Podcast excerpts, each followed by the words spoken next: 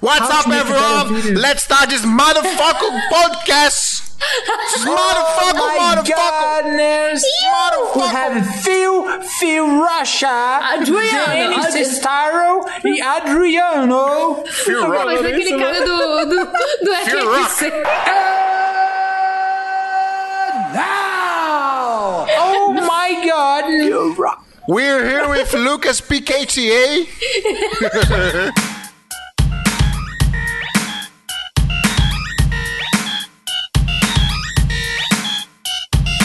Hey guys, sejam bem-vindos a mais um podcast aqui no Santa Mãe do Iso Alto. Fui convidado para fazer essa intro maravilhosa para você que é videomaker e está nos escutando nesse momento maravilhoso. O nosso tema de hoje é Videomaker precisa saber contar histórias. Não, só meter um monte de b-roll, um monte de slow motion e time ramp já era, tá tudo certo. Se você deseja saber, se inscreva no meu curso hoje, como fazer histórias melhores no meu webinar semanal. Arrasta pra cima. Arrasta pra cima. Arrasta que eu vou pra ensinar coisa. Eu não preciso nem apresentar, mas estamos aqui com o Casal Rec, por favor. Olá, senhoras e senhores, muitíssimo obrigado por mais um convite em participar de Santa Mãe do Isoto. Acho que é muito legal porque o áudio a gente troca uma ideia com a galera que normalmente a gente não conhece, né, mano? Tem muita gente escutando a gente, então obrigado por todo mundo e obrigado, meninos, mais uma vez pelo convite aí. A gente adora porque a gente vai. A gente faz polêmica, a gente faz treta aqui, entendeu? A gente gosta de conversar, de papear, é isso aí. É mais legal porque você fala uns bagulho errado e a pessoa não tá te vendo, é menos ruim, entendeu? Menos constrangedor. Drico! É, eu. Pois é, galera, hoje a gente vai falar sobre. A gente vai, vai, vai, vai- vai responder a pergunta, como nós sempre fazemos aqui. Respondemos as, as perguntas mais complexas do universo, né? E a pergunta que vamos responder hoje é: Videomaker precisa saber contar história? Bom, a gente vai falar sobre isso agora.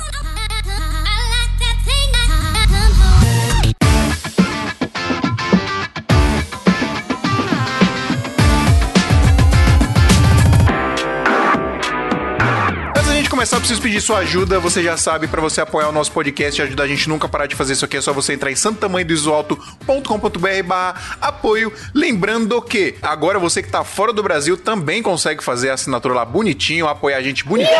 Não importa de onde seja. Hoje, o cara que, que fez hoje é de onde? Da Irlanda, Adriano? É! Para com esse Sim! bagulho. Parecendo um doido, Adriano. Que- Assistam isso no YouTube pra vocês verem a cara do Adriano, por favor. Cara, e é muito legal essa parte do apoio, porque lá fora eu vejo muito gringo que vive só de patrocinador, de apoiador, né, mano? Exatamente. A gente, a gente sempre super, superestima muito os gringos e quem apoia aí o Santa Mãe do Iso Alto, mano, obrigado a todo mundo, né? Obrigado. Exatamente, a galera eu acho que não tem noção de quão se mobiliza pra fazer um podcast, tanto em relação aos equipamentos de áudio, quanto em relação à edição, a postar, ao tempo dos meninos. tempo, né? A gente que faz podcast, a gente sabe disso. Então, assim, é muito legal todo mundo que tá apoiando, e principalmente agora que apoios internacionais, né? Então Pois é. você aí, videomaker que está nos Estados Unidos, Canadá, Thank you, my Europa. friend. Thank you, my friend. Mande dólares pra gente, por favor, porque o real não tá da hora, não. não, brincadeira, pessoal. Apoie com um dólar que vai dar 3 mil reais. Então tá Exatamente. ótimo.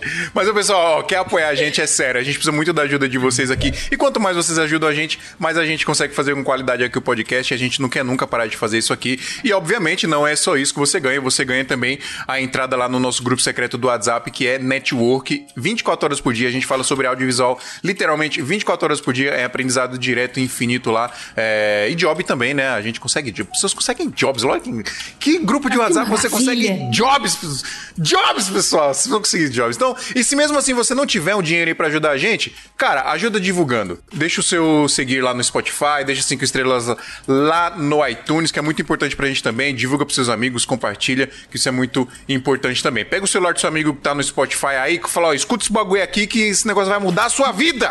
A partir de Se hoje. você, não tá, se você não tá assistindo do YouTube, por favor, o Lucas tá fazendo movimentos de câmera com o celular, galera. Olha lá o vídeo, assiste, compartilha também. Não consigo nem ser espontâneo Lucas, mais. coloca no- nos stories depois lá na, nos destaques, assim, ó.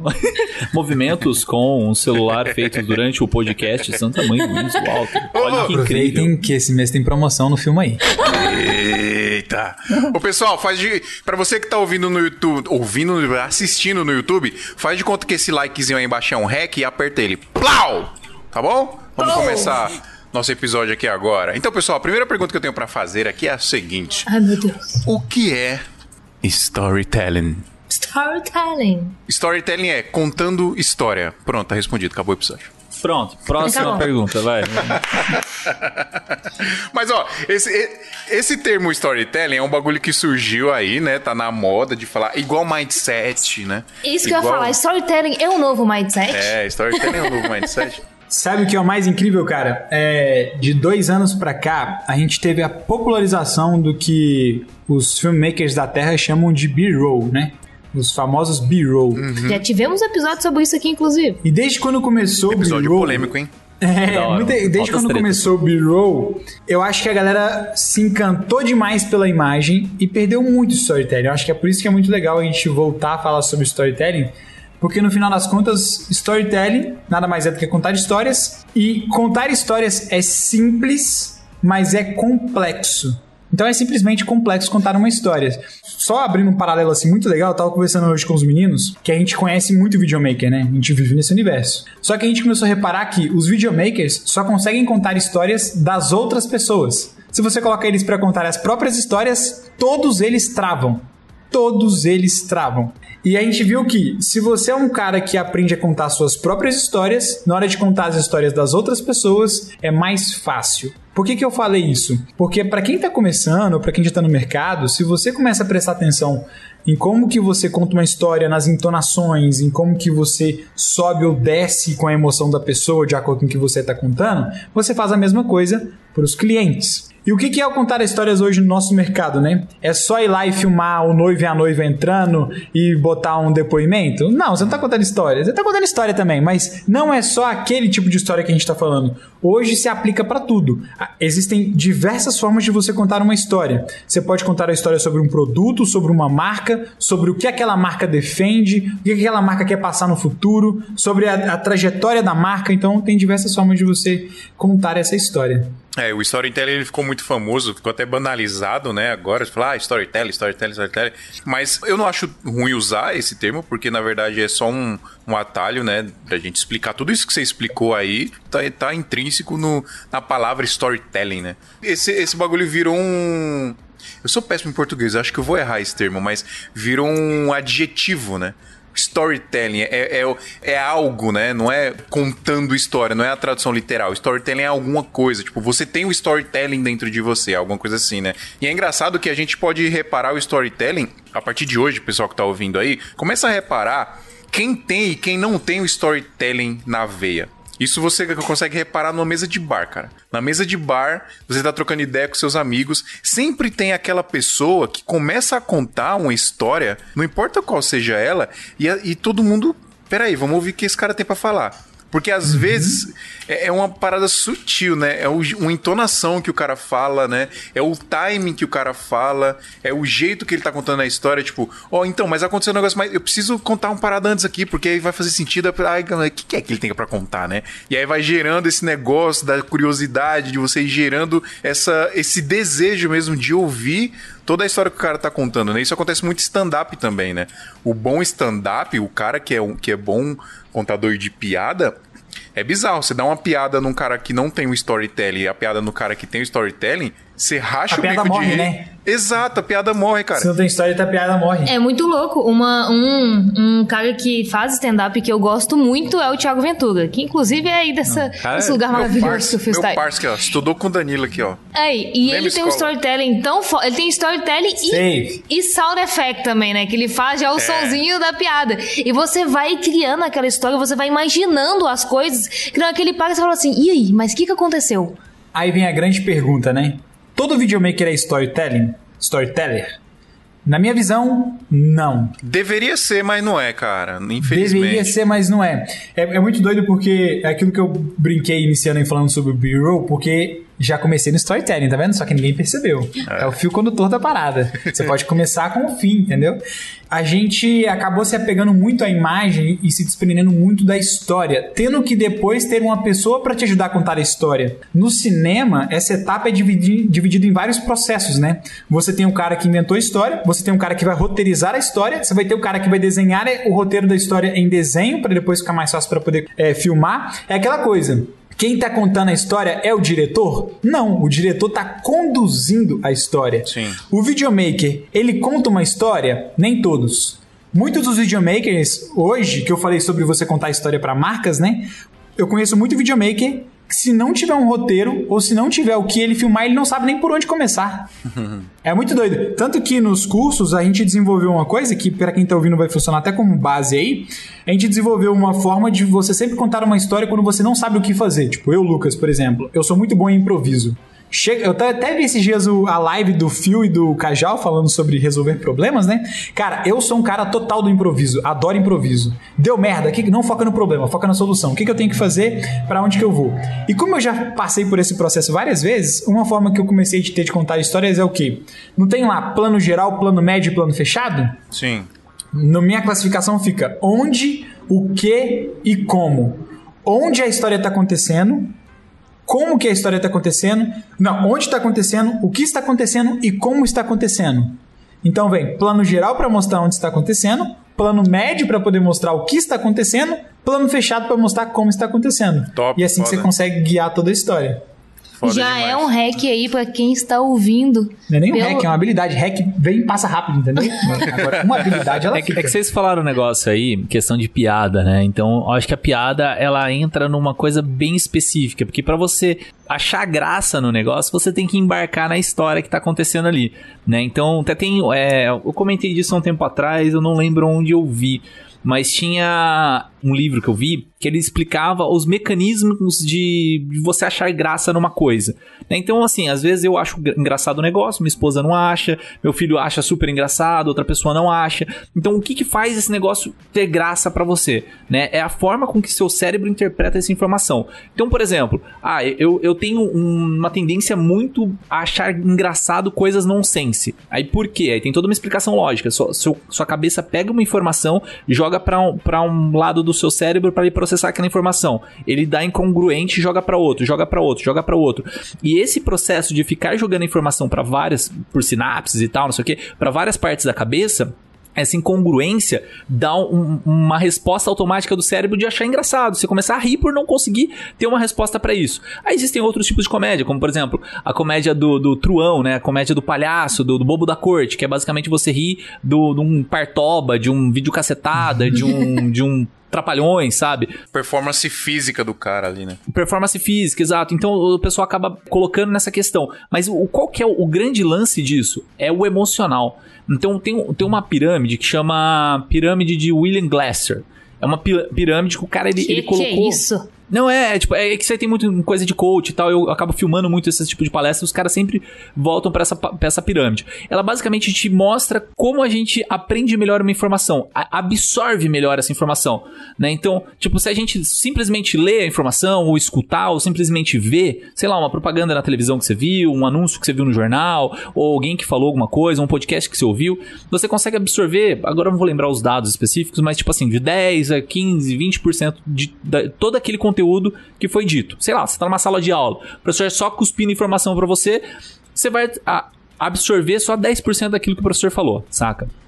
Se a gente consegue fazer todas essas ao mesmo tempo, você aumenta um pouquinho mais essa porcentagem. Se você consegue, tipo, escrever, conversar, perguntar sobre isso, questionar sobre o assunto, você consegue aprender mais, consegue absorver mais sobre esse conteúdo. Sei lá, por exemplo, vocês estão ouvindo o podcast e vocês, os ouvintes no caso, né, comentam sobre o conteúdo que a gente falou aqui no podcast com alguém. Então você consegue absorver melhor essa, essa informação a longo prazo. Total. Se você consegue explicar isso para outra pessoa, dar palestras, ensinar outras pessoas sobre aquele conteúdo que você aprendeu, você absorve, tipo assim, 95% de tudo aquilo que foi aprendizado, né? Então você fez um curso, por exemplo. Qual é a melhor forma de você fazer um curso? É você tentar ensinar uma pessoa aquilo que você aprendeu. Tipo, é a forma assim mais pra sua cabeça, porque ela vê é, realmente funcionalidade, vê importância naquele conteúdo que você aprendeu, porque você tem que repassar para elas. Então você tem que aprender muito bem aquele conteúdo.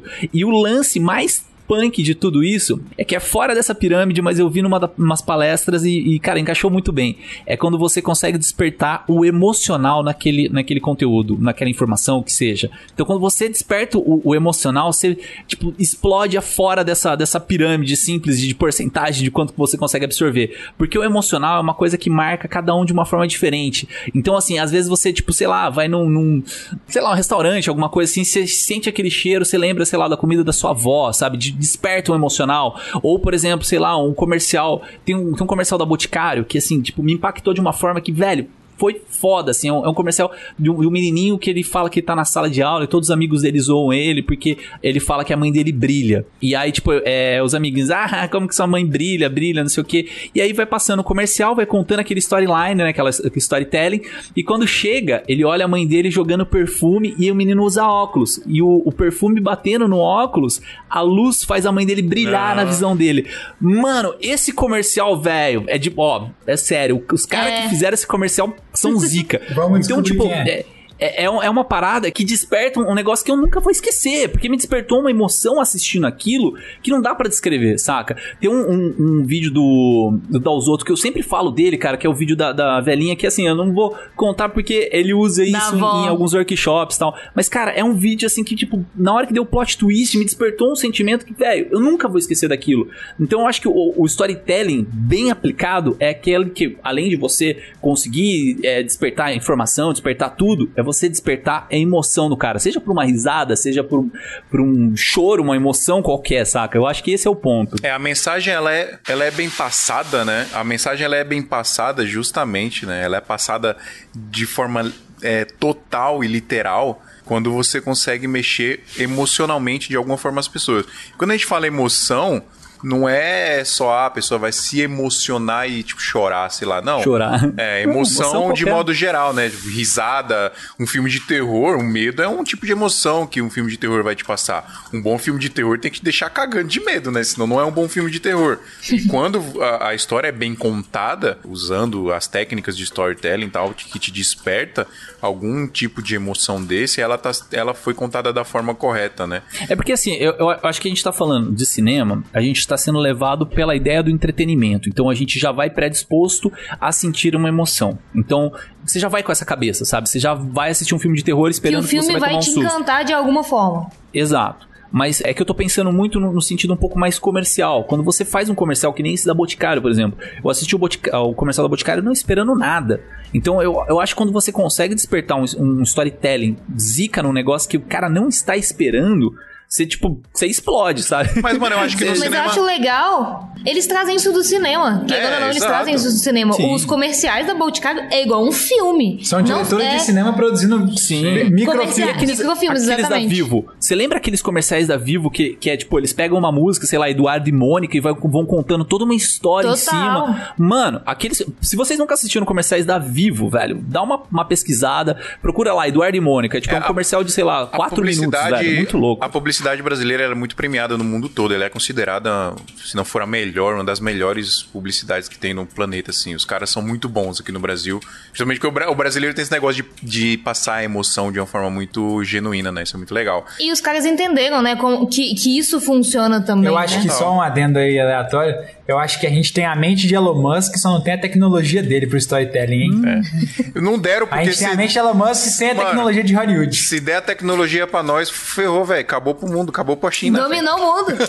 Cara, mas, mas sabe que eu acho que a gente não precisa exatamente a tecnologia. Lógico, a gente nasceu no Brasil, a gente nasceu no hard level, né? Então, tipo, não tem easy pra gente, né? Tudo é hard.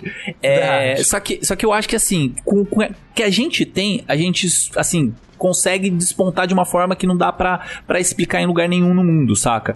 É, eu vi, eu vi uns tempos, assim, uns dias atrás, assim, o Cajal fazendo, tipo, umas histórias, assim, um storytelling com, com os stories dele, assim, mostrando o dia a dia dele. e, cara, eu acho genial isso. Você Precisa de um celular e precisa de uma ideia na cabeça, saca? Então, se você conseguir colocar isso de uma forma organizada, porque também é, uma coisa é você fazer o simples registro, tipo, ah, eu cheguei aqui, sei lá, e vou fazer a filmagem. Eu estou fazendo aqui a filmagem. Olha que legal, meu cliente. Outra coisa é você falar assim, pô, gente, eu tô com um desafio muito massa aqui que é fazer uma gravação com, sei lá, quatro câmeras. Nunca trabalhei com quatro câmeras e transmitindo e tal. Tipo assim, você já cria uma expectativa, você já tá criando uma emoção na pessoa que tá assistindo você, contando os desafios que você passou, contando. Sabe, é, é um lance que tipo, eu não sei explicar, velho. Então, mas tem que. tem um- explicação. Vocês acham certo. que, baseado em tudo que a gente vive hoje, vocês acham que é mais fácil prender as pessoas no storytelling pela dor? Porque olha só pra você ver, se eu falar assim, ó, pessoal, eu nunca filmei com tal câmera, hoje eu vou fazer um filme, a pessoa, opa, ele nunca filmou? Vamos ver o que, que vai acontecer? Na Será verdade, na verdade, é o jeito mais fácil de prender uma pessoa, de prender a atenção de uma pessoa, é pela dor. É você puxando a dor dela. Tanto que, cara. Não, mas ele tá falando a viu nossa, isso? a nossa, Fio. Tipo assim, eu nunca fiz, sacou? Não, mas Até dá pra você funciona. fazer, ah, tipo assim, ó, vamos, vamos pensar num comercial desses que, que vende no Instagram, que é as pessoas vendem cursos no Instagram, assim, que eu não sei quem vende cursos no Instagram. Não, tipo assim, é, você, você tá vendendo a dor da pessoa que está assistindo o seu vídeo. Porque você sabe resolver o problema dela. Mas tem essa questão também que o, que o Lucas falou, de você tá passando a sua dor. Tipo assim, esse é um desafio que eu estou passando Não, mas agora, das, saca? das duas Sim. formas funcionam. Ainda assim é o jeito mais fácil. É você, com a sua dor ou com a dor do outro. Porque, na verdade, quando você tá falando da sua dor, é, automaticamente você também ainda tá é falando dor da do dor do outro. Exatamente. Porque todo mundo, mano, as dores, as dores são de todos, tá ligado? Todo mundo tem as mesmas dores, mano. É muito. É, é, tipo, as pessoas que não sentem as mesmas dores é, é algo fora, é exceção, sacou?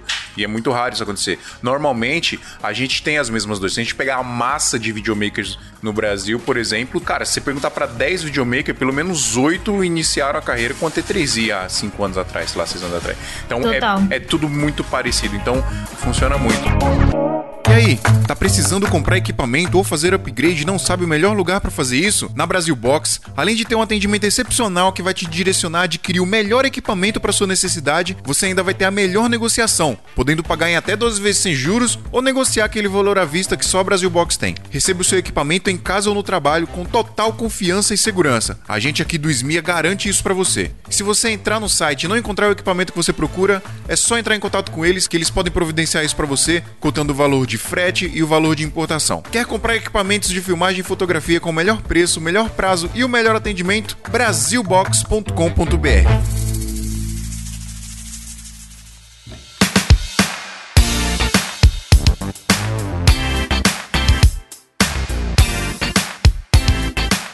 Mas eu queria falar também, o Adriano falou que no cinema a gente já vai com expectativa. Eu acho que na verdade isso rola, normalmente rola, mas a gente pode ser surpreendido também.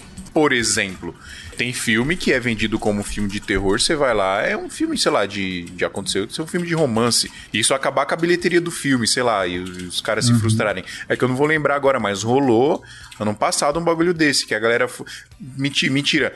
Todo mundo achando que era um filme de romance, que foi aquele filme Mother do. do Acho que é do Aronofsky, né? Que é, Tá que é até Netflix. bizarro de bom aquele filme, é muito, muito foda. É, só que, mano, é um filme zero romance, sacou? É um filme que fala sobre, sei lá, os bagulho bíblico e tal. E a, e a galera se É fru- Deus, aquele mãe, lembra? Ah, o filme Mãe? É. Isso. Da casa? É, exatamente. Aham, é. É Eu só fui assistir por causa do Jovem Nerd, mano. Os caras fizeram uma, uma propaganda desse negócio. Não, é, é absurdo é muito filme. foda. Não, é e- bom, é bom, e mas aquele é- filme é. E aquele filme conta a história de um jeito muito particular, né? É um, é um É. jeito muito estranho. Tipo, quando você. E é engraçado que quando você percebe se as pessoas percebem, porque geralmente não percebe, nem na primeira vez que assiste, não percebe, né? É, ou se as pessoas leem antes de ver o filme. Não, mas todo mundo, quando eu fui assistir, falou, cara, não veja nada sobre esse filme, Isso. só assista ele e depois estude o filme. Pra você É. explodir a sua cabeça, né? Quando vocês. Ou, Eu tive que dar um ou você Google explode sua cabeça, ou você explode sua cabeça durante o filme, e aí você, mano, peraí, velho. O que, que tá acontecendo aqui, sacou? Ou, ou depois você vai pesquisar e você. "Pum, Mano, meu Deus do céu, velho. É bizarro. Vamos Mas assistir esse que é esse, esse negócio de storytelling é muito foda. É, ontem eu tava vendo a live daquele concurso Hold, Real, ah, Sim. um milhão de dólares lá que tem lá que eles Uhum. fazem. E aí tava tendo o prêmio final e o cara que era o juiz, que eu esqueci o nome dele, aquele cara tem aquele canal lá. Do cinema Filme Riot. Como é que é o nome dele? Aí, filme Riot, sei lá. O cara falando que ele escolheu o filme por conta do storytelling. Por quê? Um filme tem que contar uma história, mesmo que seja em poucos minutos, que acho que podia ter até três minutos, tem que contar uma história. E o filme que ganhou, eu arrepiei inteira vendo o filme. Hã? Eu tomei, pessoal, tomei uma água tônica Ai, aqui. meu Deus, vai no banheiro. no vai. e o filme é incrível. Conta a história lá de dois irmãos. E aí um morre afogado e o cara continua nadando porque se encontra sempre com o cara quando ele vai surfar. Então, tipo, é muito doido. E isso arrepia, assim. Tem as cenas do menininho pequeno, dos dois, depois só o cara já grande indo pro, pra praia. São coisas que era um filme de três minutos, o cara contou uma puta história e isso fez o fio da meada, né? O fio condutor do, do filme inteiro e ele ganhou esse concurso aí, muito foda. Mas eu acho muito legal isso porque muita gente esquece. O filme, ele pode ter uma imagem bonita, mas se ele tiver uma história muito melhor do que a imagem, a galera vai ficar no filme, né? É, Acho Claro. que a gente tá esquecendo um pouco disso por conta dos, dos b-rolls, dos nossos queridos. Imagem, acho que é só imagem sincar a música e às vezes faltam É. uma cereja É do que eu- bolo. É que o B-roll, ele chama atenção na hora que você vê, né? Porque é aquele chan, aquele movimento rápido, aqueles cortes rápidos que você fica entretido ali pra tentar entender na hora. É, mas eu, eu acho que, que a boa história é aquilo que marca. Tanto que Então, assim, os Total. maiores filmes, os filmes que a gente mais gosta não são os filmes com os melhores efeitos especiais, são os filmes com as melhores histórias. Mas- tive, eu histórias. tive um Tem- insight tem um- esses dias, Adriano, sobre a parada do B-roll. Que o, o B-roll, ele, é, ele é tipo um desfile de moda de uma marca doida, sei lá, na semana de moda de Paris, um bagulho assim. É, é, vem comigo, vem comigo, vem, vem comigo, vem comigo que Vai, vocês vão vai, entender. vai. Cola com o pai, que vocês vão entender. Vocês imaginam. O flow do storytelling a- a- do ó, filme. Um monte de gente vai lá na semana de moda lá de, de Nova York, sei Fashion lá. Fashion, Paris. Fashion Week de Nova York, são é, Nova York Fashion Week. Aí vai lá um monte de gente, um monte de estilista, um monte de gente que é dono de loja, enfim, jornalista, etc. Vai lá pra assistir aquele monte de modelo desfilando na passarela com aquele monte de roupa que você nunca vai ver na rua. Vocês estão? Nunca. Então, é um monte de Nunca entendi o isso. que, que é aquilo? aquilo? Aquilo ali são conceitos muito louco que os estilistas piram e, e começa a jogar um monte de conceito na cara Doido isso aí, hein? dos estilistas. E não é usual, as pessoas não vão usar aquilo. Exatamente. Não, Mas até- elas até vão usa. usar, elas vão usar variações e insights Fragmentos. e fragmentos que elas tiveram daquilo ali pra criar as roupas que vão vender na vida real pras pessoas. Isso Exato, é B-roll, que esse é o mano. ponto. Isso é o Isso, B-roll, velho. Isso é Tu disse tudo, pra isso mano. que serve. Melhor que só, só parabéns, Tio. Você classificou o B-roll de um jeito, mano. Foi genial. Cara, a Pantone é uma marca que ela, ela basicamente dita as cores do mundo, tá? Vamos colocar dessa forma porque é, é- ela é padrão de qualidade de cor, né? E ela tem, todo ano, ela solta as cores do ano, que acabam, tipo, transformando várias empresas, eh, várias coleções baseadas nessas cores, né? Então, se vocês pesquisarem assim, cara, vocês vão achar muita coisa aí da, da Pantone. Ano tem um- passado tem- foi acho que meio um laranjado assim, tem essas coisinhas, né? É, tem, tem. E as empresas, tem muitas empresas que acabam criando coleções em cima disso. Mas eu acho legal. O Sam mas, Coder tipo, acertou o M31, foi justo quando a Pantone lançou. Esse Mas ano é laranja e azul. Ele falou: vou lançar o preset. O Tio and Origin. Então, tipo assim, eu, eu acho legal ver algumas campanhas é, que eu trabalhei muito com, com cosméticos, né? Com maquiagem e tal. E a- as empresas pegavam as mesmas cores, só que transformavam em histórias diferentes, em ideias diferentes. E, cara, isso eu achei sensacional. Tem um, um videoclipe da, da CIA que, que o pessoal, tipo, eles brincam com a roupa, assim, aí os braços eles passam assim sobre as legendas da. Como posso dizer? Imagina que tem aquela. As Os letterings. lá, os letterings, é, o preto em cima, preto embaixo. Na hora que o cara passa a mão, a mão dele desce pra baixo do lettering, né? Tipo assim, o lettering tá cortando, mas a mão dele ultrapassa, né? Faz uma composiçãozinha e ficou bacana pra caramba. E aí eles dão essa brincada de, tipo assim, quebrando conceitos e tal. Então eu, eu acho legal também você pegar conceitos e desconceitos pra criar uma história. Só que o lance, pra mim, ainda é o emocional. Então, você tava, a gente tava falando de filme, né? O Phil comentou aí do Mãe e tal, não sei o quê. Tem um filme do. do é, que é- são vários diretores, é, cada um conta a história do seu- da sua forma, né? Que se chama 11 de setembro. E tem um. um- são vários curtas. Porque pra mim, cara, curta é um negócio zica, assim. O cara, se ele conseguiu fazer um curta que, que criou uma história, conseguiu dar um plot twist, Cara, criou uma emoção em você. é, é aula de roteiro, velho. Nossa, Bons mano, o cara curtas. é zica. Se ele conseguiu encantar, imagina no longa. Exatamente. Sim. Não, e aí é- tem um, tem um curta do, do Champin que ele pega e faz o seguinte. É, mostra, Champin é o ator, ele é o diretor desse filme, tá? Se É porque dentro do filme 11 de setembro são tipo umas 11, uns 11 curtas que tem lá. Então esse curta específica mostra tipo assim, um, um senhorzinho é, antigo o filme, né? 2011. Mas mostra um senhorzinho acordando todo dia, levantando e, tipo assim, todo escuro o quarto dele. Ele liga a televisão, faz as coisas dele diário. Mostra todo dia o cara fazendo a mesma coisa. Fazendo café, fazendo não sei o quê. E aquele lugar escuro tal, assim, uma plantinha lá na, na janela, assim, quase morrendo e tal. Aí do nada começa assim uma luz abrir no quarto dele e vai abrindo e vai abrindo e vai abrindo como se ele estivesse ab- abrindo a janela, mas a janela já estava aberta e começa a abrir, abrir, abrir, iluminar o quarto inteiro dele e pum, acaba o filme. 11 de setembro, caiu a Torre Gêmea. A Torre Gêmea fazia, fazia sombra dentro da, do quarto, assim, do. Sobradinho, sei lá, que ele morava. Sinistro. Mano, é animal. E assim, começa a mostrar a cena, mostrando primeiro a plantinha tomando sol, saca? Tipo assim, todos os elementos que o cara colocou, ele vai recontando e vai dando esse plot twist. Então, tipo assim, pra mim é, é um curta que eu nunca vou esquecer. E por quê? Ele bateu com aquele emocional, sabe? Tipo, é, é, todo mundo fez o seu curta e tal, mas esse aí foi aquele quebra de conceito, aquele. Cara, é, é zica. Onde tá esse storytelling- curta? É um filme, é um filme que, assim, é que eu trabalhava na locadora na época, eu loquei pra mim o filme, mas chama 11 de setembro. Ou, tipo, 11, 9, sei lá, tá 11 por aí.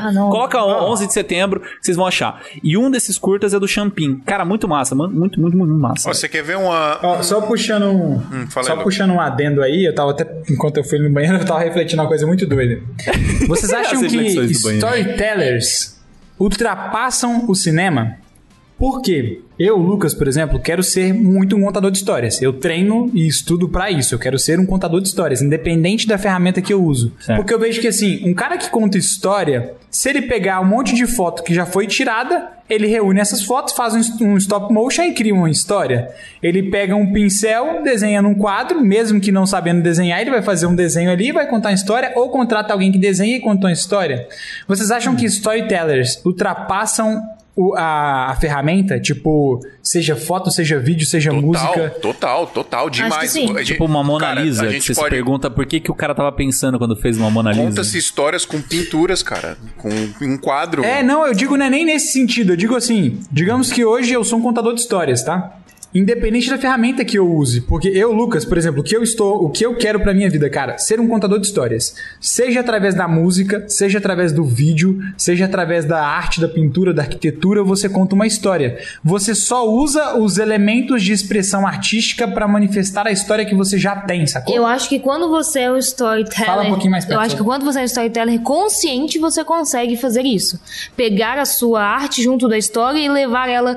Por, por exemplo, se você for trabalhar em relação ao marketing, igual o, o falou em relação ao, ao stories do Cajal contando uma história, você pegou isso e trouxe pra uma outra realidade, pra um outro meio. É porque eu, eu comecei a pensar assim, pô, eu, Lucas, eu não quero ser um cara que é só videomaker. O que, que o Lucas é? Sou videomaker? Não, eu sou um contador de histórias que usa da ferramenta de vídeo para contar as minhas histórias, mas eu também fotografo, então eu quero que através da minha foto a pessoa veja a foto e fala: "Meu Deus, essa foto tem uma história". Então por isso que eu perguntei assim, até para quem tá ouvindo, para quem tá assistindo também, refletir se eu sou apenas um videomaker ou se eu sou um storyteller também, sabe? Pra deixar essa, essa intriga na mente das pessoas. É, eu acho que, na verdade, a, a mentalidade das pessoas deveria ser. Antes eu sou um contador de história, pra depois ser um videomaker. Porque a história ela tem que estar intrínseca ali, tá ligado? A não ser que você seja um, um cara que cria conceitos, que eu tava falando da parada do desfile de moda. O Daniel Schiffer lá, ele criou um conceito, né? Que esse conceito não necessariamente ele conta uma história, mas ele pode ser aplicado numa história, né? E aí ele tá sugando esse conceito aí ao máximo e aí virou moda, etc. Então, Acho que ele usa para ele usa para ele usa o conceito dele pra mostrar fragmentos. Isso que é muito doido. Tipo, a, a marca que chega até ele não fala, eu quero contar a história de como os meus sucrilhos mudou a vida das pessoas. Uhum. Não, mostra que o meu sucrilhos é foda, que cai no leite, mas de um jeito legal. Mas aí que tá. Em um mundo de que está cada vez mais, é, vamos colocar instagramável, mas está cada vez mais distante, que está cada vez mais rápido, que está cada vez mais instantâneo, ainda existe lugar para o storytelling? Demais, total. Eu acho que na verdade. Eu também acho. Na, na verdade, vai ficar cada vez mais obrigatório a gente saber do storytelling, justamente porque tá tudo tão superficial que o cara que sabe contar uma boa história vai se destacar. Então. Cada Total. vez mais as pessoas têm que se ligar nessa parada de aprender a contar uma história. Tanto é que, algum tempo atrás, o que, que o YouTube considerava ser um, um tempo de vídeo interessante? Um vídeo de 3 minutos, 4, 5 minutos. Hoje, para você ter um bom engajamento, você tem que ter um vídeo de 10 minutos para mais. Justamente porque 10 a 11, eu é. acho que o YouTube tá forçando as pessoas a contarem histórias ali, a fazer um, um, um É, porque quer esquema, uma concorrer com timeline. televisão. É, Aí entra uma questão mais marketing. Por quê? assim. Porque a TV conta história. Por que, que a TV faz sucesso? Com- Não, como é não que é você. por contar isso. É, é Eu é- acho que é, mano. Como é que a, como é que a Não, TV não, prende não é por contar a história. audiência É das pra você- pessoas? É pra você ficar mais tempo no YouTube, é que nem o Facebook. Por que, que o Facebook, ele tem toda uma psicologia, um pensamento ali pra você ficar mais tempo no Facebook? Porque se você ficar mais tempo no Facebook, ele ganha mais dinheiro com você, Mas sabe? a TV é uma coisa. Mas a TV é, É, a mesma coisa. exatamente. É, então, eu, eu acho que não é mais questão de história. A gente tá que- caindo assim no, no marketing tentando dar uma, uma explicação. Mais, mais Mas- força, mais força as pessoas a quererem contar a história. Sabe por quê, mano? Vamos, vamos pegar a TV. A TV é um bom exemplo. O que, que mais prende a atenção das pessoas? O que, que o mais Phil prende as da TV, o pessoas? Adriano não gosta da TV. Não, não gosto. Eu, cara, eu, eu- eu acho que TV é um bagulho, é um bagulho legal quando tem programas legais. O que, que eu gosto de assistir na TV, que me prende a atenção na TV? Canal off, eu gosto. Canal. Não. O off é legal, o off parece O como off é, pa- propaganda pra mim no, papel de no parede de Instagram. restaurante, o off, né? Porque- Sabe, sabe o que eu acho, mano? Que o Off é um programa legal, mas é pra quem tem nada pra fazer. É, exatamente, exatamente. Ah, mas Tem, TV, mano, YouTube, Off- essas Não, mas, ó, porque rapidinho. o Off fica o suco, tá bom. Vou... Não. Não, voltando aqui, o que, que mais prende audiência na TV é quando tem uma história sendo contada ali. E você pode pegar isso de qualquer lugar, mano. Você pode pegar, sei lá, do programa do Gugu lá, que ele ia contar a história da pessoa que voltou pra minha terra. Sacou? Ele tá contando uma história ali, tá aprendendo a Minha atenção tia das- chora das todo pessoas. domingo que vê isso. Exatamente. Mas aí você tem que pensar o seguinte: por que, que a sua tia chora assistindo isso? Por que, que prende a atenção dela? Porque, pela questão emocional. Exatamente. Então, pra, mim, pra, pra ter uma história, tem que despertar alguma coisa emocional. Nem que seja só Total. curiosidade pra saber, sei lá. Sabe quando a- seu vozinho começa a contar uma história, você só fica ali só pra saber qual que é o final dela? Então, assim, por quê? Despertou sua, sua curiosidade. Curiosidade é um Então, sentimento, e cara. é por isso que a E- TV eu acho- prende as pessoas, mano. Sim, sim. É, é porque. Até o programa do Datena conta história, mano. Ele tá toda hora colocando uma história de tragédia ali pra, pra prender a audiência das pessoas. Sim, é mesmo. verdade, E você quer, você aí- quer saber o plot twist, você quer saber o Exato. final que aconteceu daquele negócio. Mas sabe o que é o doido? Ah. O do medo, aí muda, né? Aquilo que a gente perguntou que era do medo. Ah. O que eu vi é o que hoje a TV ela prende sua atenção a qualquer custo, porque a audiência hoje está sendo disputada em todos os nichos, né? Em todas as Sim. mídias e tudo mais. E a televisão, tô só olhando pro meu computador para ver se o áudio tá gravando. E, e na televisão, ela usa o artifício de, de medo mais para poder prender, porque você, como ser humano, como instinto, instinto- eu comecei a estudar um pouco sobre o cérebro para poder entender isso. Você, como instinto natural, você vai querer saber o que está acontecendo de ruim, mesmo você não tendo que saber, mesmo aquilo, mesmo aquilo não afetando nada a sua vida, você afeta porque o seu mecanismo de defesa pessoal, de medo, é ativado na hora que você vê. Então, tipo, você vê que o cara tomou um tiro na esquina da sua casa. A TV vai fazer aquilo parecer ser uma coisa catastrófica que vai acontecer com Sim, você se você for assistir É, des- e desperta trabalhar. É, Aí um te sentimento. prende. Desperta Sensacionalismo, sentimento. é. Acho que esse é o ponto. Desperta É, de alguma forma. É um medo diferente que ela É. cria com a história, né? É porque eu acho que assim, a, a questão do storytelling é o quanto de história você está contando. Porque pra mim, qualquer tipo de, de registro é uma forma de história. Seja, sei lá, o casamento que foi registrado na íntegra, é uma forma de história. Foi história, co- aconteceu. Sim. O pessoal vai lembrar disso. é, Assim, é, vai assistir o, vídeo, ficar feliz ou triste, ou simplesmente, tipo, sei lá. esque- querer esquecer aquele momento, ou querer amar e ficar revivendo aquele momento em todo, em todo monte. É. Reviver aquele momento a todo custo. Mas assim, pulando um pouquinho a questão de, de emocional, porque quando a gente fala de entretenimento, a gente tá mexendo com emocional. Eu acho que tem a questão também, você pensar num, num comercial, do storytelling comercial, é criar empatia. Então, eu fiz um, um stories no meu Instagram há, um, sei lá, umas duas semanas atrás, que foi um, momento assim que, cara, foi, foi bem sincero assim, um stories. Eu tava no supermercado, aí uma tiazinha tava passando um, um umas caixinha de leite, assim, tipo, acho que uns quatro leites, não lembro. E aí passou um, passou dois, passou três, aí passou quatro, ela perguntou quanto que ia dar pra moça. Aí a moça falou, sei lá, vou chutar um preço aqui, sei lá, 15,50. Aí a tia começou a contar as moedinhas e eu ia contando minhas coisas. Aí a, a, moça falou assim, a tiazinha falou, ah, devolve um leite, eu não vou ter dinheiro pra levar. Mano, aquilo me tocou de um negócio assim, ou, ou, melhor, não tocou no momento. Eu peguei e falei assim: não, não, deixa que eu pago. Aí deu o, o, o dinheiro que estava faltando, ela levou os leites embora e já era. Eu fui embora, assim, nem pensei na hora. Mas assim, quando eu cheguei em casa, aquilo me bateu de uma forma que eu falei, caceta, mano. Tipo assim, a, a senhorinha precisava de, sei lá, 50 centavos para levar o leite. Aí você já cria aquela puta história na sua cabeça. Por que será que ela tá levando pra alguém e tal, não sei o quê. E, e na hora que eu entreguei esse dinheiro para ela, assim, que foi, mano, foi centavos mesmo. Ela ficou tão agradecida que me deu esse espanto, assim, tipo, depois, né? Foi posterior. E eu fiz um story sobre isso. Cara, esse stories engajou tanto. Assim, super sincero, super honesto, falando com as pessoas. E por que que engajou tanto? Assim, cara, tipo, meus stories eu tenho 1.600 pessoas que me seguem. É, meus stories dá normalmente, sei lá, 300 pessoas que viram e tal. Esse stories deu, cara, acho que umas 800 pessoas que viram. Metade do meu Instagram viu. Não sei se eu coloquei hashtag, alguma coisa do tipo, puxou mais gente. Mas, tipo, mano, foi muita gente, saca? E por quê? Criou empatia. Aquela história que eu contei, as pessoas se identificaram comigo, saca? É, Total. Ou porque já viveram, ou porque é, criou aquela questão de sentimento. Então eu acho que empatia também é uma palavra forte para você criar em qualquer tipo de, de, história que você faz. Seja assim, uma história pequena, sei lá, vamos pensar uma, só um registro que você tá fazendo, uma foto de um casamento, alguma coisa do tipo, seja aquele, aquela coisa super elaborada e montada e planejada para criar sentimentos nas pessoas. Sim, total. Não sei, total. eu falei, falei, falei, não sei se deu Vocês... Bem, mano, caralho. É, não, ficou foda. Agora, vocês acham que existe uma área dentro do nosso mundo audiovisual em que o storytelling é imprescindível ou que ele tem um peso maior? Sim. Como assim? Não entendi. Eu entendi, eu entendi. Eu só tô tentando pensar. Tipo, se vocês acham que Eu existe... acho que todas as áreas, mas eu, eu acho que é o que o, que o Adriano falou. É porque você pode contar uma história em vários formatos diferentes. Não necessariamente, tipo, por exemplo, a gente falou do Daniel Stifler. Ele não conta a história de uma marca. Ele só mostra um produto de um jeito diferente. Então, mostrar e contar são coisas diferentes. Mas eu acho que pra publicidade, você sempre tem que contar a história, sabe? Tipo, obviamente você pode mostrar o produto de uma forma diferente com B-roll, por exemplo. Você vai mostrar o produto. Mas se você quer contar o que, que o produto faz, você vai ter que montar uma pequena microhistória para poder contar. Total. Sabe o que, no que me casamento, lembra? pode ser uma é, microhistória. é, a propaganda da Kombi. A Kombi, acho que, sei lá, fez 600, 60 anos, não sei. Mas eles contaram a história da Kombi, de como é que foi, as primeiras coisas. Então, todo mundo tem Kombi, né? Tem essa coisa com a Kombi. E é exatamente essa coisa de, da, da- do sentimento te marcar tanto que você lembra. Tipo, eu não lembro um vídeo de B-roll que eu gostei, mas eu lembrei desse comercial porque mexe O com B-roll é perecível. Uh. A história Fica. é pra ficar pra história. Agora eu sou eu que vou no banheiro.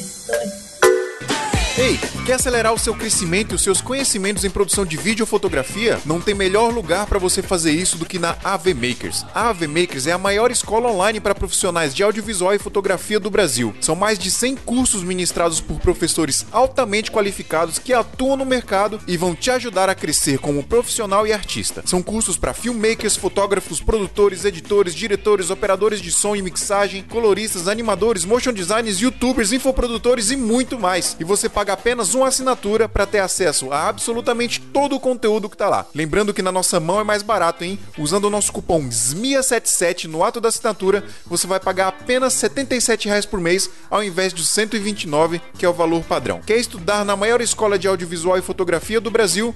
É só entrar em avmakers.com.br.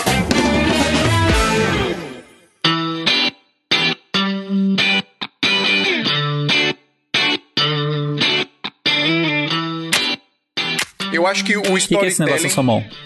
Isso aqui é um adaptador. Con- Conta, conta uma história, conta uma história desse negócio na sua mão aí. Isso aqui é que um- existia uma marca de computadores um dia que foi iniciou lá na- dentro de uma garagem, tal, com um dos, nos- dos caras mais gênios do, do, do mundo.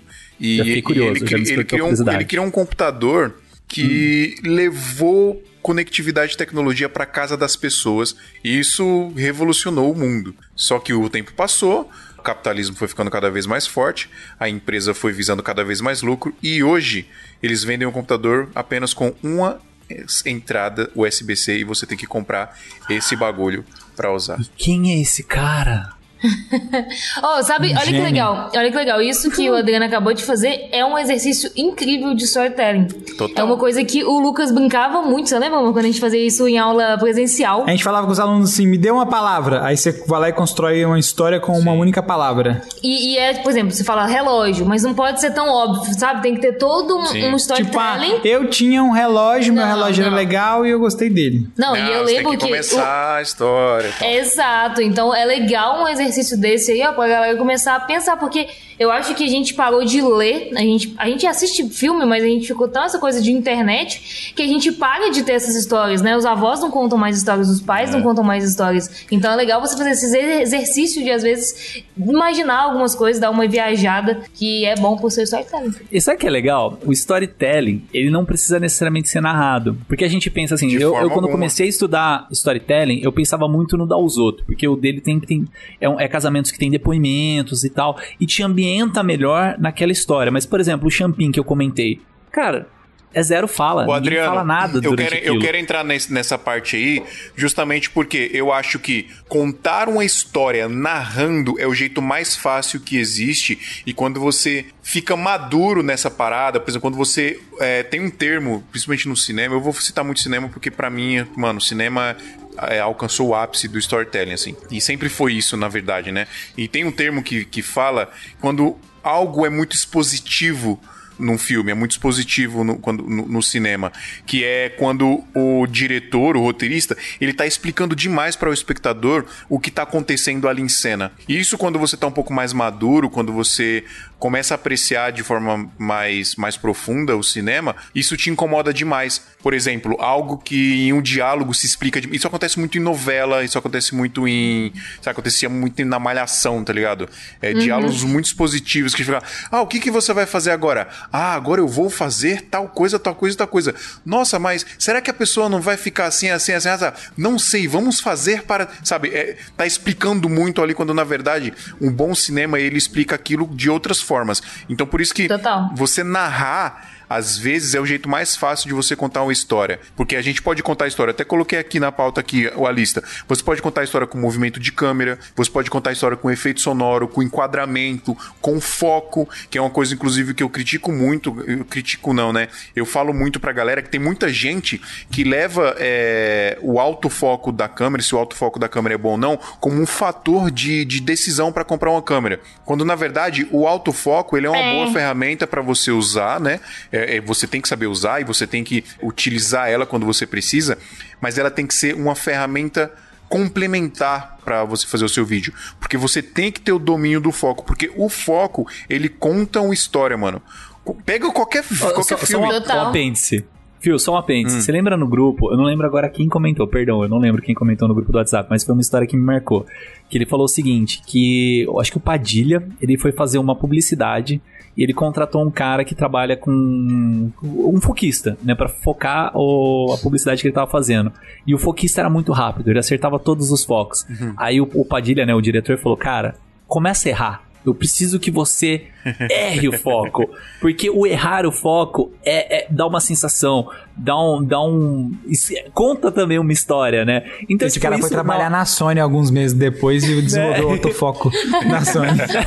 não, mas é que assim, foi uma história que o, o pessoal contou no grupo, assim, eu não fui atrás pra ver se é verdade ou não, mas deve ser porque faz muito sentido. Você assiste alguns filmes que às vezes tá fora de foco, mas proposital aquilo. Então, tipo, a, a ideia do, do Padilha no- nesse comercial aí era que não acertasse o foco tão rápido, sabe? Porque não é um negócio relógico, não é um negócio cirúrgico e televisivo. A ideia era aquele tchan, aquele blur pra, pra contar o, o- a história que ele estava fazendo. Sim. Continua aí, Você desculpa. quer, ver, um- você quer ver um exemplo que o foco, o foco e efeito sonoro contam uma história em, sei lá, 5 segundos e te passa um sentimento que, que- Clint Westwood, que é um- quando coloca a câmera no olho dele. Ó, isso que eu tô fazendo já é um storytelling, eu tô despertando a curiosidade em vocês, tá vendo? Eu já quero saber. É, é uma técnica que com foco e com efeito sonoro Também tem a imagem ali, mas a imagem é óbvia, né? Não precisa falar. Mas com foco e com efeito sonoro, o diretor, em 5 segundos, conta uma história e passa um sentimento para você que quem assistiu esse filme a primeira vez sabe, vai entender o que eu tô falando. Quando o Eric Goldman tá dentro do carro de exploração do, do primeiro Jurassic Park, ele tá dentro do carro, ele escuta um barulho, tum, tum, e aí a câmera Água tá no focada copo. no rosto dele e, o- e só, só muda o foco. Do rosto dele vai pro copo. E mostra o copo tremendo. Uhum. Isso contou. E, mano, em 5 segundos o cara contou. Tá vindo um bagulho gigante aí. Eu tô, eu tô num parque que acabou a energia, tá tudo muito louco. Você- o cara, eu arrepio de falar porque você, você já fica pensando, mano, fudeu. Os caras estão no. Tá vindo um, um Tiranossauro Rex pra pegar os caras. Antes disso, o, o- Steven Spielberg ele faz isso muito bem, né? Ele fez isso com o Tubarão, ele fez isso no Jurassic Park também. Porque no Tubarão, Não. se eu não me engano, você vê o Tubarão, sei lá, no final do filme, né? Você não vê o Tubarão o filme todo. Você Mas- mexe com todas as sensações, contando a história e no final você descobre o que é. Exatamente. E- Eu acho que ninguém entrou em uma piscina depois de ter assistido o filme Tubarões, Pois mas é, do cara. mesmo jeito. O, o, o, o, o Steven Spielberg, ele, Ah, o ele tá salva- o mostrando... salva-vidas, quando ele vê o primeiro ataque de tubarão, a câmera vem com tudo nele e dá aquele efeito vertigo, né? Pra quem não sabe É. efeito vertigo, procura aí no Google, é Dolly Zoom. Dá aquele efeito vertigo e, mano, tipo, você fala, caraca, mano, o que que aconteceu? Você se sente assim na pele do, do salva-vidas ali, olhando pra praia e tendo ataque do- dos tubarão, mano. Exatamente. Então, um bom contador de história, ele vai utilizar tudo, tudo que a galera que a galera que tá começando, principalmente, muito macaco velho também faz isso. Eu faço isso, todo mundo faz isso às vezes, também porque a gente, meu Deus, a gente não é contador de história sempre. A gente quer fazer só um negócio legal às vezes também. Tudo bem, né? Mas é, é, é importante a gente ter essa mentalidade de que contar história é importante e quanto mais a gente cons- conseguir colocar o storytelling dentro do- das nossas produções, melhor, porque vai ficar um vídeo mais legal de assistir. E aí, pensando nisso, é. Caralho, eu esqueci o que eu ia falar. Você falou que as pessoas podem contar Perdeu o história storytelling, como focou demais no B-roll. Tá vendo? É, foquei demais As pessoas podem contar de. A narração é, é uma das formas, Isso. você falou que pode contar de outras Espectador formas. atento. Isso é muito. Isso é muito legal, porque eu acho que tem pessoas que preocupam-se demais com algumas coisas e Ah, lembrei, esquecem Dani. de Le- outras. Isso, lembrei que eu ia Ah. falar, lembrei que eu ia falar. Eu ia falar que a galera se preocupa muito com o estético. Por que que eu vou fazer tal luz? Por que que eu vou colocar tal cor? Por que que eu vou colocar um tio enorme? Por que que eu vou colocar tal... Porque é simplesmente estética. E às vezes fazer simplesmente por estética, tudo bem. Às vezes eu vou gravar um videoclipe... Vai ficar bonito. É, às vezes eu vou gravar um videoclipe que é só performance do artista, é só uma master shot ali, e eu só preciso que fique esteticamente bonito. Eu não preciso necessariamente contar uma história com aquilo. Mas no cinema, tudo isso que a gente tá falando é utilizado para contar a história. A cor do vídeo, a iluminação do vídeo, o, o enquadramento do vídeo, é tudo, o, o figurino, é tudo pensado para contar uma história, né? Ah, Você vê uma cena de um minuto de um filme e tudo ali tá pensado para isso, né? Voltando no Jurassic Park, por que, que a luz tá baixa daquele jeito, né? Por que, que, que o som tá daquele jeito? Por que, que o figurino das pessoas tá daquele jeito? Um- outra coisa também que às vezes é um fator de decisão para as pessoas comprarem câmeras e, novamente, é só uma ferramenta complementar para o seu trabalho, que é a parada do poder do ISO da câmera. Cara, às vezes você tem que ter uma cena escura para mostrar que Total. aquele lugar é escuro. Você não precisa ter uma câmera que tem o ISO que vai fazer o- a noite virar dia, tá ligado? Não, não tem Cara, eu- necessidade. É, muito legal isso. É, a E eu gente- vou ter essa câmera aí. Fala a assim, gente, não. a gente Já filmei muita coisa no escuro. A gente fez um casamento na Itália ano passado. E aí, no vídeo do casamento, foi muito legal, porque quando a gente não. A GH5 tem um ISO que não é muito bom, Mais né? ou menos. É. E aí a gente tava. na- a gente tava no final da festa, o noivo estava embriagadaço e o Lucas tava fazendo o registro. Porque não era mais uma fotografia bonita, não tinha. Tinha a imagem captando uma fala que foi principal, porque ele tava muito bêbado e ele falou. Eu não quero casar amanhã, nós já casamos hoje. Isso foi todo um fio da meada pro storytelling, que ele foi buscar sorvete na, na cozinha, foi Mano, tudo esse legal, vídeo assim. é demais, velho. Esse vídeo é demais de vocês. Então, e aí se não tivesse esse, esse registro, que não foi com a luz mais bonita, que não foi com o movimento mais bonito, que não foi com a melhor coisa, talvez a história ninguém ia entender o que tava rolando. E ninguém tinha visto na família. Então quando a galera viu, a galera falou: Que horas que aconteceu isso a ele? Nem eu lembrava. Então foi, é uma coisa que às vezes é necessário você sacrificar uma coisa ou outra para ter uma boa história. Sim. Eu, eu acho que assim, a gente tem níveis de história, né? Então eu comecei a estudar bastante copywriting, copy de copiar e writing de escrever, né? É a arte de você criar um bom texto para a pessoa se engajar com aquele conteúdo que você está fazendo, né? Então isso usa muito em marketing, é, As é pra galera que, faz vendem. social media. É, não. É, é, basicamente isso. Você tem que criar um texto que engaje a pessoa pra ela ler até o final. É aqueles e-mails que você recebe de publicidade que você lê até o final e fala, uou, legal. É, você gastou um tempo ali investindo lendo aquele negócio. E o copy, ele tem várias técnicas pra você prender a atenção das, das pessoas. E quando você estuda isso, você entende que as pessoas, elas são atingidas por copies diferentes, né, por assuntos diferentes, por abordagens diferentes, então você tem públicos diferentes. Então, quanto mais preciso você conseguir ser nesse público, melhor. Por que, que eu falo essa precisão? O Phil comentou que tem filmes que começam a explicar muito e a gente fica irritado com essa explicação. Por exemplo, fui assistir o Tenet do Christopher Nolan, é, e cara, foi um filme que eu tava esperando muito, assim, do filme. Sério mesmo, porque Christopher Não Nolan fala é um mal que esse top. filme é inacreditável de incrível. Ah, aí que, aí que tá a discordância, por exemplo. Foi um filme que, tipo, atendeu você, possivelmente, né? Porque você tá gostando. E pra mim, eu achei repetitivo. É muito explicativo. Por quê? Não, É, ele não tô é explicativo. Nunca. Como não, mano? Os O caras, pô, Inception é mais minutos explicativo. Cada cinco, cada cinco, é, Inception também, ele explica cada cinco minutos. Mas eu acho que as explicações do Inception, eles são um pouco mais dentro do filme do que essa mesma. Essa eles param o filme pra explicar. Então, é, é, essas- esse tipo de explicação me causou um pouco de incômodo. Eu assisti as críticas do Omelete, umas críticas assim, porque eu falei, ah, será que só, só eu que não curti?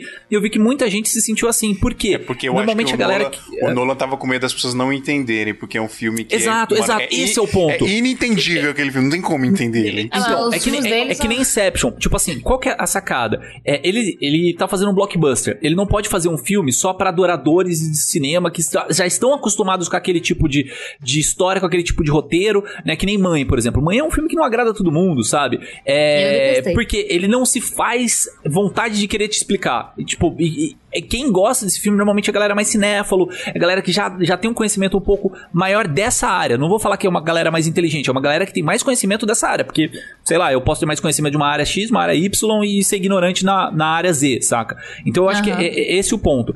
É, a história, ela tem que é, focar naquele público específico, que é essa ideia do, do, do copy. Quando você faz qualquer tipo de registro, qualquer tipo de, sei lá, de texto, de livro, de, sei lá, de filmagem, de áudio que você faz, pra mim, esse registro já é uma história por si só.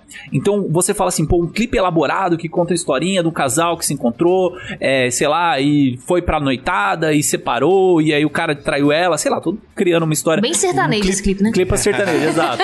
tipo, tudo bem, tem uma historinha. Aí você pega um live session. O que, que é um live session? É basicamente a banda tocando no estúdio. Você acha que o live session não tem história? Tem. Só que a história, ela tem níveis de, de, de quantidade de histórias ali.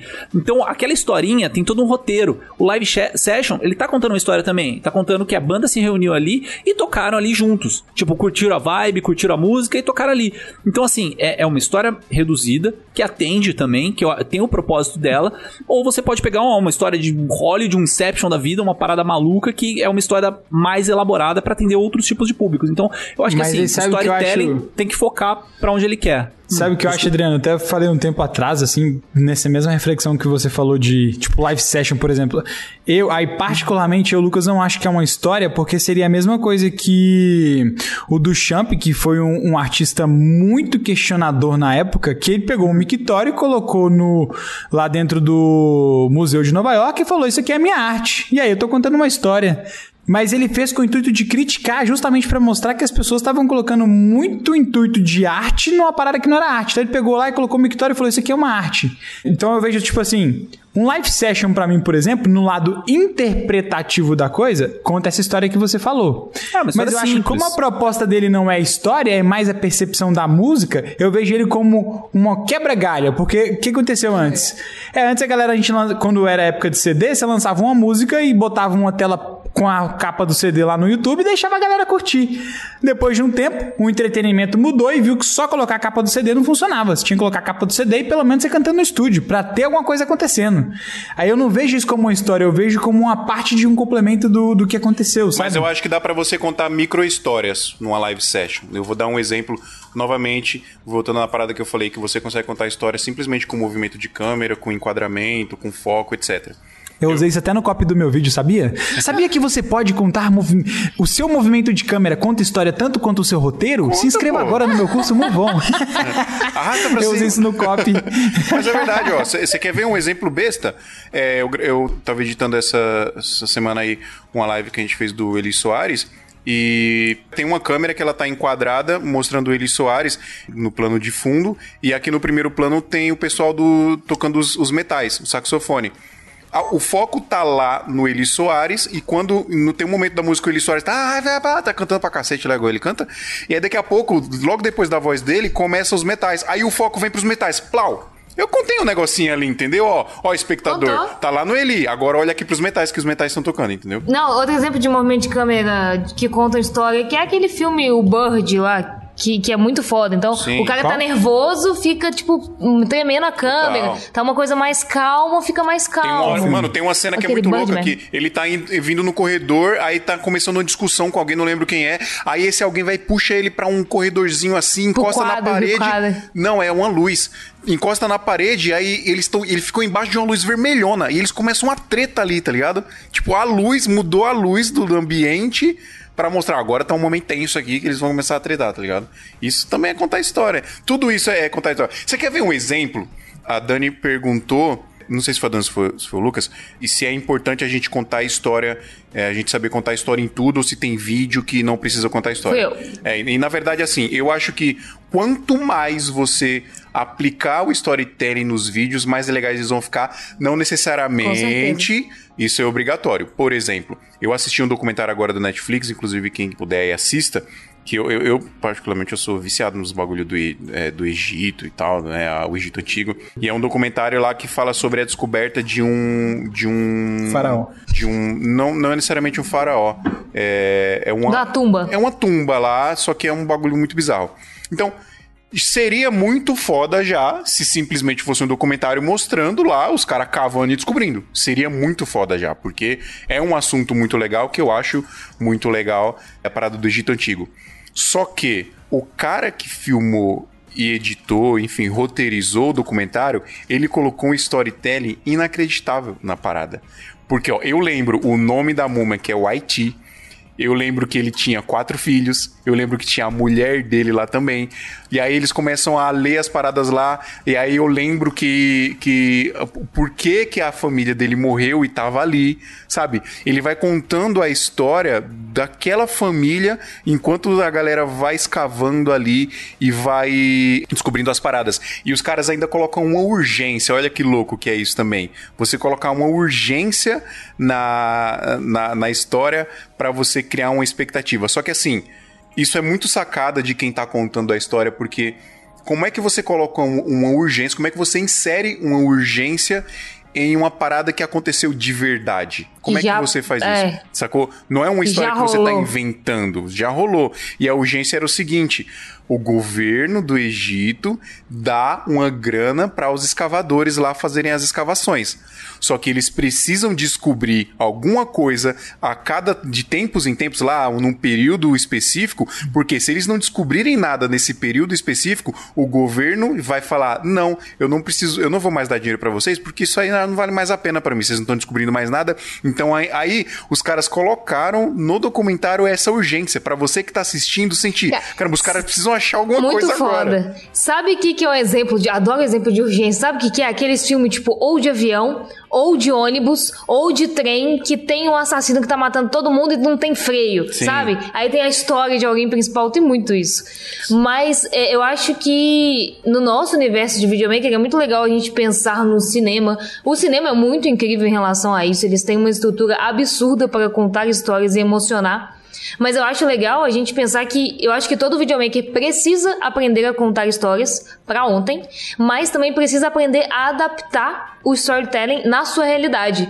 Porque a gente muitas vezes não vai ter o colorista pra fazer a melhor cor ali, a gente não vai ter, é, às vezes, um roteirista pra poder pensar na melhor história, mas como que eu posso encaixar um fio condutor aqui dentro da minha realidade? O que você acha? Eu também concordo. é, é porque eu acho que quando você é storyteller, storytelling, storyteller, tudo que você usa é, serve para te servir. Se você tem color grading sem ter storytelling, seu vídeo é só um vídeo bem colorido. Se você tem um vídeo bem enquadrado sem ter história, seu vídeo é só um vídeo bem enquadrado. Ah, enqua... é por isso que eu falei que não. Eu acho que quando a gente classifica como contar histórias, eu, Lucas, particularmente, tenho muita coisa de, de contar histórias mesmo.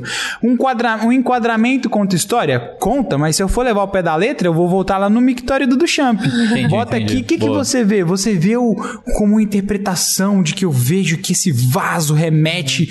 Tem, a gente falava que o vaso remetia a uma mulher grávida, ou. Então, tipo, não tem nada a ver, mano. Aí começa muito a viajar. Então, acho que assim, o movimento de câmera, ele serve à história. O enquadramento, ele serve à história. Mas se não tiver história, não existe história. Existe, Boa, boa, boa. existe um b-roll ali, entendeu? É isso que eu falar, existe Então, eu um vejo assim, é tipo, ah, pô, eu pude contratar, digamos que eu tô fazendo um filme, eu pude contratar um cara que enquadra melhor e conseguir contratar também um colorista que colore bem pra caralho. Tudo isso vai melhorando a profundidade em que você consegue prender o seu espectador pra história. Por exemplo, a gente tá trocando de câmera agora, estamos saindo da GH5 e indo pra uma 7S3. Vai mudar alguma coisa na minha história? Não. Vai mudar que eu posso explorar alguns Você vai ter elementos ferramentas a mais pra trabalhar a sua história. a mais para que eu possa explorar e também vai fazer com que eu tenha que pensar diferente algumas coisas que eu já estava acostumado a pensar com a minha câmera anterior. Então, em qualidade de imagem, vai dar um salto quântico? Não. A, a GH5 já tem uma qualidade muito foda que já me atendia há muito tempo. Só que agora eu vou poder experimentar de outra forma. A, a- quando eu, o que que rolou, velho? É, há três anos atrás, eu tenho um amigo que ele, que ele fotografa futebol, o Tomás, inclusive. Tomás, se um dia você estiver escutando esse, muito obrigado, mano. Foi logo quando. Ah, não, foram uns, uns dois anos antes de eu conhecer Dani. Tem mais tempo, mais que três anos. Ele Tá, foi fotografar e ele, ele foi fotografar uma Copa. A Copa não, foi- acho que foi a. Antes da Copa, como é que é o nome? 2014 foi a Copa. Não, deu- Olimpíadas. Olimpíadas. E fotografar as Olimpíadas. A Canon deu pra ele, emprestou pra ele, né? Duas, uma, um DX Mark II. Tinha acabado de sair, mano. Acabou de sair um DX Mark II. Ele chegou na minha casa com duas um DX Mark II, uma 14mm 2.8 com foco automático, que já era uma lente que custava 20 mil reais, e chegou com uma 400mm 2.8. E falou, Lucas, eu tô com duas um DX Mark II, mas eu quero que você fique com ela, com ela, uma delas por um dia. Eu falei, mano, eu dormi com a câmera do meu lado, tem uma foto no meu Facebook assim. Eu dormi com essa câmera e falei, o que eu vou fazer com essa câmera, mano? Porque o que que diferencia essa câmera pra mim? Eu tinha uma 70D na época. O que que diferencia um DX Mark II da minha, da minha 70D? Se eu for sair pra filmar na melhor luz, com a lente foda e bolar uma história, viu que você sempre, você vai estar contando uma história, vai ter mais qualidade, mas o espectador que vai estar vendo o seu, o seu vídeo vai estar preso na sua história. E eu não quero ficar filmando plantinha com fundo desfocado pra filmar que mostrar que a tecnologia é legal. Olha, ela desfoca o fundo e veja a textura dessa folha.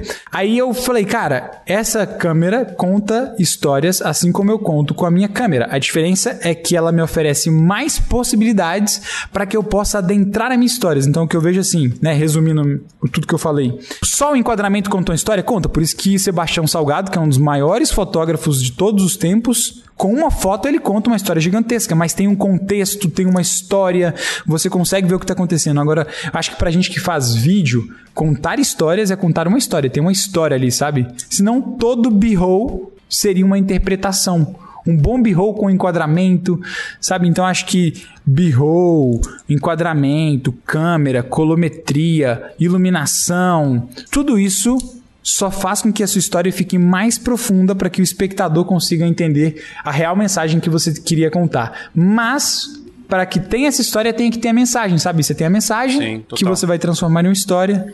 Mas Tudo todo vídeo precisa ter história? Eu acho que esse é o ponto. Não, eu acho que não, mano. Não, não, no meu ponto de vista, assim, todo vídeo não precisa ter história, porque no mundo que a gente vive hoje, você pode contar histórias ou você pode mostrar. A gente tá num mundo muito de, de coisas visuais, né? O que que isso me impressiona? A gente falou aquela hora do, do Daniel Schiffler. Eu, eu admiro muito o trabalho dele, mano. Ele é muito foda. E eu acho que as empresas que contratam ele não contrata pra contar uma história. Contrata pra fa- mostrar o produto de um jeito que ninguém tá acostumado a ver. Então, mano, faz esses negócios pular pra cima, ficar bonitinho. Então, eu acho que não precisa contar história tudo. Eu acho que todo videomaker precisa saber contar histórias, mas nem todo vídeo precisa Ter histórias. ter história. Boa, nossa, isso aí foi É, excelente. isso. é a mesma coisa do Cara, foco. mesmo? É a mesma coisa do foco que eu tava falando. Todo videomaker precisa dominar o foco manualmente, mas ele pode usar o foco automático normalmente. É, é, puxando, a gente pode fazer um podcast só de foco, mas puxando pra esse foco, a galera tá mal acostumada, a galera Exato. Um monte de Nutella, os videomaker É. Nutella. Entrou em Não, porque a 2017 galera pra frente é fica, Nossa, Nutella. mas eu tô querendo trocar de câmera e eu tô em dúvida entre uma 6,300 e uma 6,500 e uma tem a foco melhor que a outra. Será que eu vou perder no foco? Será que eu vou ficar mal acostumado? A pessoa já tinha que estar mal acostumada com foco automático. Ela tinha que acostumar com foco manual. Meus amigos, videomakers que começaram É. aí recentemente, há três anos atrás não existia foco automático pra vídeo. Pra foto existia, pra vídeo não existia. Sinta-se privilegiado. Ah, é que foto é uma necessidade dependendo do tipo de job que o cara Claro, faz. Aí o cara vai fazer um casamento, o cara precisa do foco automático. Eu, mano, eu, por exemplo, sinto falta, Adriano, hoje. Tipo, a gente se grava toda hora aí. Você acabou de perguntar o porquê da troca? É, aí, tipo, às vezes eu vou ter que ir lá, Ah, mano. tá. Aí a câmera não foca, aí já passa uma parada, tempo já se automático. perdeu, fica. Ai, mano. Aí o Dani, confere o foco. Aí eu tenho que ficar paradinho. Eu não tenho a liberdade de ir pra frente e pra trás porque a câmera perde o foco. Não, isso, aí, isso é uma se qualidade filmar- grande da Isso 73. aqui pega meu olho, pega meu foco É. até de olho fechado. Não, eu, eu acho que o ponto é esse. A gente tem que achar as ferramentas que atendem a gente pra contar o tipo de história Total. que a gente precisa. Então, Exato. no caso de vocês, é, é contar o- os vídeos que vocês fazem e tal. É uma história, é um conteúdo. Eu acho que é, é importante essa ferramenta ter que te atender. É, eu queria só, que a gente já estourou aqui completamente o tempo, eu queria só deixar um- uma- algumas indicações é, de documentário, que é uma parada bem específica, assim, pra galera, de formas diferentes de você contar uma história. Porque, assim, quando a gente assiste um filme, normalmente, é, não é todos os filmes, e não é sempre que acontece, mas normalmente os filmes eles seguem a jornada do herói, tá? É, é que não vai dar tempo nesse episódio pra gente explicar o que, que é isso, mas é basicamente assim: um, um cara que é o Campbell, ele criou um- um uma teoria, né, que todas as histórias que a gente ouvia, elas se baseavam em 12 princípios, né, que era mostrar o local onde estava, ter um chamado de aventura, mostra o mentor da Onde, e pessoa, é, é, é basicamente, é, onde, que e como, basicamente, é a forma de contar, é, criando um problema nisso, resolver, mostrando como a pessoa superou pra resolver esse problema também, saca? Então é, essa é a fórmula, assim, se você pegar qualquer história, a humanidade basicamente molda as nossas histórias dessa forma, seja de, sei lá, de Jesus Cristo, é que agora pode pegar um pouco pesado, mas se você pegar a história de Jesus Cristo, ele segue certinho a jornada do herói, seja assistindo Star Wars, saca? Então é, é- é um lance muito zica, eu acho que Pra quem tem interesse, busca um pouquinho mais no YouTube, que, cara, essa parada de jornada de herói é uma parada muito legal pra gente contar histórias. Eu já vi até casamentos sendo contados dessa forma. Mas eu queria falar de formas diferentes de você contar uma história que eu acho muito legal, que eu, eu vejo muito em documentários, porque documentários eles permitem-se a contar coisas de formas diferentes, saca? É, do- documentários e essas pequenas animações de curta, né? Você cata essas animações de vídeo e tal, você fala, caramba, têm, contam uma você tem essa assim. liberdade, né? É, tipo, a Wii, cara. A Wii é 30 minutos de filme que não fala uma palavra, saca? É uma forma de contar uma história em forma de animação. Mas falando dos documentários, é, tem um documentário que chama Conspiracy, né? Eu sou vegetariano, né? Não sei se vocês sabem, mas querido. é, esse, esse filme, na hora que eu assisti, me bateu muito forte a, a ideia que eu tenho. O negócio que eu gosto muito, principalmente aqui no podcast, é rebater ideias. Porque, pra mim, é, se eu tenho uma Não é o ideia... homem das tretas. Não, assim, eu, eu faço. Eu, eu, eu, gosto de discutir, eu gosto de tretar. Às vezes eu defendo um ponto que eu nem acredito, simplesmente pra desenvolver mais a discussão. Ou eu reafirmo aquilo que eu, que eu já tenho é, concebido, aquela ideia que eu tenho fixa, ou eu mudo a minha ideia, saca? Então eu, eu acho que esse é o ponto. E esse Conspiracy, cara, ele reafirmou de uma forma muito forte aquilo que eu acredito. Né? É um filme que fala sobre vegetarianismo, então antes da, da, da galera começar a assistir, porque eu assisti sem esperar nada, não sabia o que era e tal, só botei no Netflix e rodei. Então é um filme que fala sobre vegetarianismo, então já vai nessa consciência, mas, cara, a forma dele contar essa história é muito zica. É, tem um outro que chama Zeitgeist, que é muito antigo, mas, velho, se você não assistiu, você precisa assistir, que é uma forma de contar, assim, sobre uma teorias da conspiração, viagens e pá, não sei o que, mas o jeito que ele conta a história, eu acho muito legal. O Borá, que, cara, tá no Borá 2 aí na Amazon Prime pra quem quiser, a gente não tá ganhando nada com isso, mas, cara, é uma forma única também de você contar um documentário, uma história, tipo assim, de forma totalmente não linear, sabe? Vai acontecendo as coisas e vai rolando no improviso. E um outro que eu acho muito massa, porque o diretor desse filme é, é- cara, o cara é fantástico na- nas ideias de documentário, que é o Michael Moore. Pelo menos eu gosto, tem gente que odeia ele, mas o Michael Moore, todo documentário que eu assisto dele eu gosto. Tem um que ele fala sobre saúde e tal, e tem esse que é do 11 de setembro, né? Aproveitando que eu comentei do 11 de setembro, que chama Fahrenheit 11 de setembro. Cara, a forma que ele fala debochado das coisas, assim, você acreditando ou não acreditando nele, você entende o, o, o que ele fala, sabe? Você pode não compreender, mas você entende. Então, se você consegue é, conceber numa discussão que, a- que o outro lado entenda a sua posição, velho, você já ganhou uma discussão, saca? Então, isso eu acho muito foda e é storytelling puro. Top demais.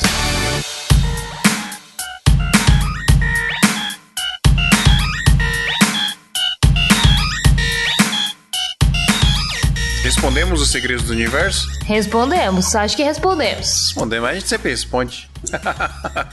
A gente é foda. Galera, muito obrigado mais uma vez ao Casal Rec. É o seguinte, deixa eu falar aqui um negócio pra galera aqui, você que está nos ouvindo Ai, meu Deus. e você que está nos, no- nos assistindo aqui no YouTube. Olha aqui, pertinho do meu olho, aqui, ó. Vou contar a história com foco, ó. Errei o foco. Então, galera, é o seguinte: o casal REC, eu chamo eles de última hora, aí eles falam assim: vamos. Aí eles estão gravando o bagulho, eles param de gravar pra vir aqui falar com vocês. Então compartilha esse bagulho aqui, mano, pelo amor de Deus. Compartilha aqui hoje. Eu Compartilha. fiquei sabendo agora, eu cheguei no podcast a Dani, vamos gravar. Eu com que computador? Com o computador dos meninos. Eu falei, e ninguém sabia de nada. Eu falei, nem eu sabia E do esse podcast. tema menino. O específico. importante é produzir conteúdo, entendeu? E, e esse tema O específico. Cajal gravando, o Matheus aí gravando com Tá vocês. todo os mundo caras gravando andar pra de gente.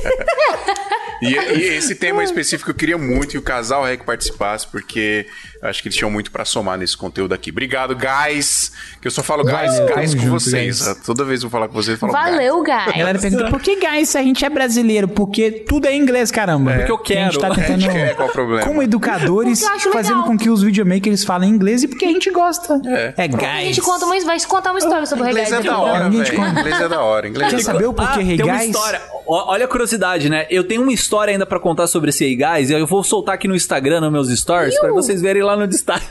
Aham.